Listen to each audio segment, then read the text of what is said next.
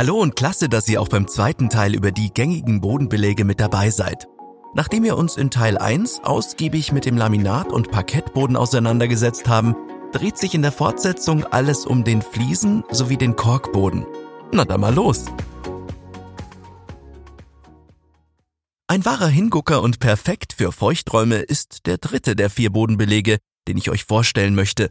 Natürlich ist die Rede vom Fliesenboden. Fliesenböden grenzen sich stark von anderen Bodenbelegen ab, was euch vor allem an den Vorteilen deutlich werden wird. So sind Fliesen dank ihrer Oberfläche sehr robust und strapazierfähig. Sie erfüllen höchste Hygieneansprüche und das, obwohl ihre Reinigung und Pflege denkbar einfach ist. Für Badezimmer und WC erweisen sie sich als geradezu ideal, denn Feuchtigkeit oder sogar Nässe schadet ihnen nicht. Warum also nicht das ganze Haus mit Fliesen ausstatten? Zugegeben bringt der Fliesenboden auch Nachteile mit sich, oder vielmehr einen ganz besonderen, die hohen Anschaffungskosten, die je nach Fliesenart und Qualität variieren. Aber, und das ist wieder ein Vorteil, da sich der Fliesenboden durch Langlebigkeit auszeichnet, amortisieren sich die hohen Anschaffungskosten langfristig. Das Kosten-Nutzen-Verhältnis ist also trotz hoher Kosten recht gut, insbesondere auch dann, wenn sich unter einem Bodenbelag aus Fliesen eine Fußbodenheizung befindet. Dadurch lassen sich eine ganze Menge Energiekosten einsparen, da die Wärmeleitfähigkeit bei Fliesen fünfmal höher ist als bei Parkett. So kann es sich lohnen, über den Einbau einer Fußbodenheizung nachzudenken.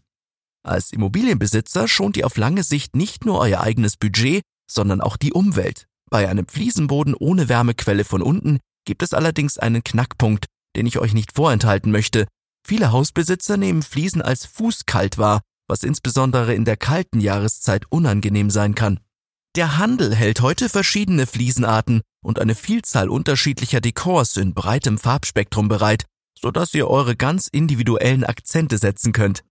Es ist jedoch wichtig, dass ihr euch bereits im Vorfeld mit den verschiedenen Fliesenarten beschäftigt denn bei der Auswahl kommt es darauf an, dass das Produkt zum jeweiligen Vorhaben passt.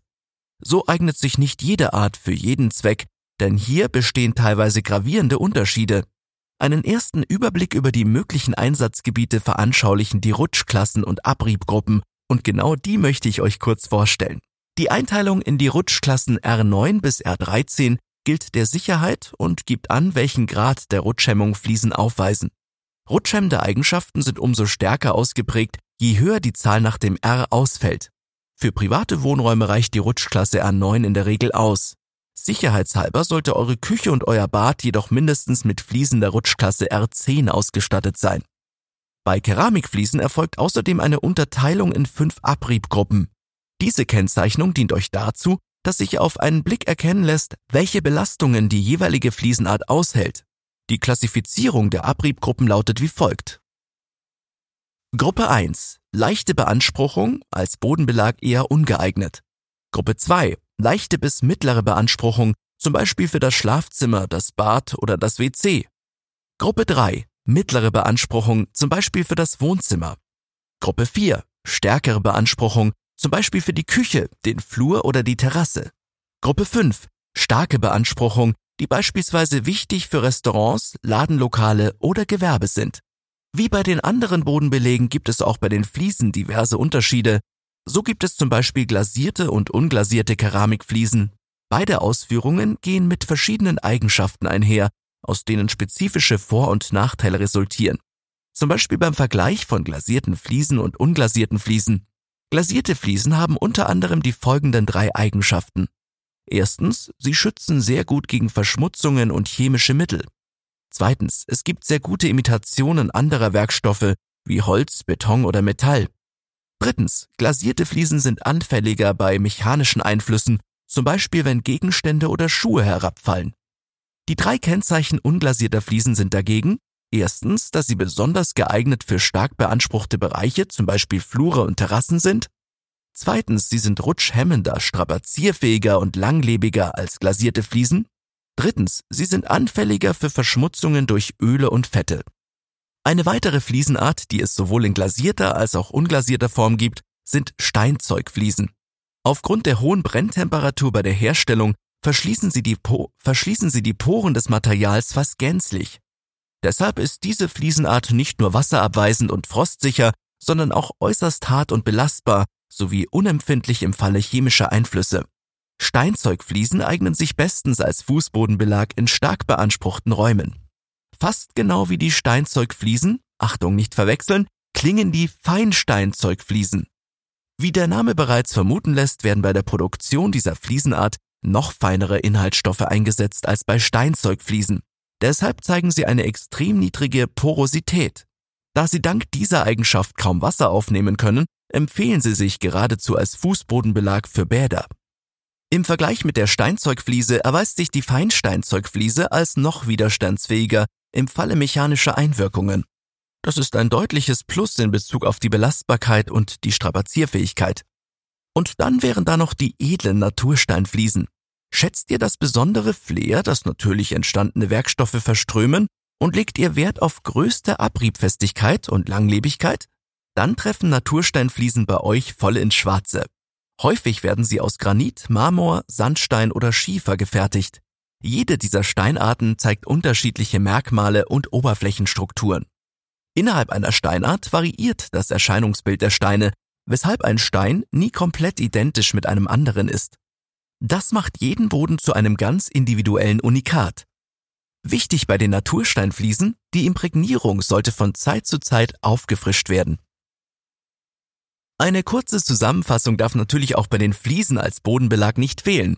Letztendlich sind sie pflegeleicht, hygienisch, robust, strapazierfähig, langlebig und variantenreich im Design. Ein echter Allrounder eben. Auch beim Kosten-Nutzen-Verhältnis machen die Fliesen eine ziemlich gute Figur, da sich die Kosten über die Langlebigkeit ausgleichen und teilweise sogar zur Wertsteigerung bzw. der Werterhaltung eures Eigenheims beitragen. So, den Parkettboden, das Laminat und die Fliesen haben wir nun also hinter uns gelassen. Jetzt fehlt nur noch ein Bodenbelag, den ich euch näher vorstellen möchte, und zwar der Korkboden. Kork ist das Naturprodukt mit dem absoluten Wohlfühlfaktor. Er ist ein nachwachsender Rohstoff, der aus der Korkeiche stammt Gewonnen wird das Material durch schonendes Abschälen der Rinde des Baumstammes, sodass kein Baum dafür gefällt werden muss.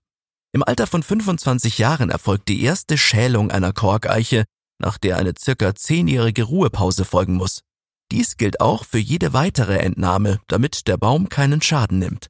Mit dem Standort von Korkeichen steht und fällt die Qualität des Korks. Wichtig ist, dass sie viel Sonne bekommen, damit beste Wachstumsbedingungen gewährleistet sind. Deshalb kommt hochwertiger Kork aus südlichen Gefilden. Rund 30 Prozent des Rohstoffes Kork weltweit wird in Portugal produziert. Die hohe Flexibilität der Zellmembranen des Naturstoffes Kork sorgt dafür, dass Korkböden so elastisch sind. Dank dieser Eigenschaft nehmen wir das Material als angenehm weich wahr. Auch im Hinblick auf die Gesundheit hat der Fußbodenbelag so seine Vorteile. So entlastet das Laufen auf einem Korkboden die Wirbelsäule und schont die Gelenke. Rund 30 Millionen luftgefüllte Zellen pro Kubikzentimeter federn jeden Schritt optimal ab. Da sich Kork bei der Versiegelung der Oberfläche außerdem antistatisch verhält, verringert sich die Staubkonzentration in der Umgebungsluft. Das ist vor allem ein großes Plus für allergiegeplagte Menschen. Ein weiterer positiver Aspekt zeigt sich mit der Fähigkeit von Kork, Feuchtigkeit zu absorbieren und nach und nach wieder an die Raumluft abzugeben. Die Folge ist ein sehr angenehmes Raumklima. Darüber hinaus sorgt die geringe thermische Leitfähigkeit von Kork für ein angenehmes Wärmeempfinden im Hautkontakt.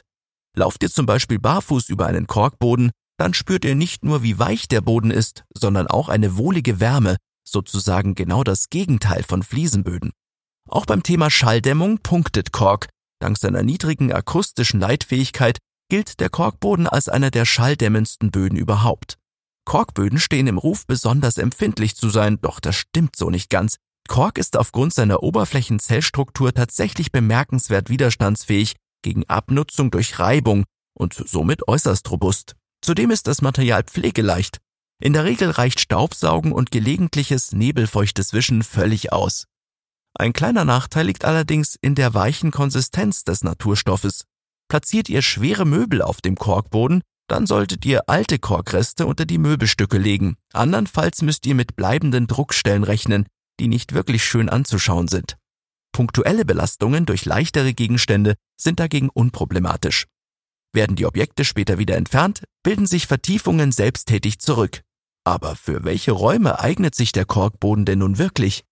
Ein Fußbodenbelag aus Kork lässt sich im gesamten Wohnbereich einsetzen, sodass es mit der richtigen Versiegelung keine Ausschlüsse gibt. Ob Flur, Schlaf- und Wohnzimmer, Arbeits- und Kinderzimmer, Küche oder Bad, der Korkboden ist ein wahres Allround-Talent.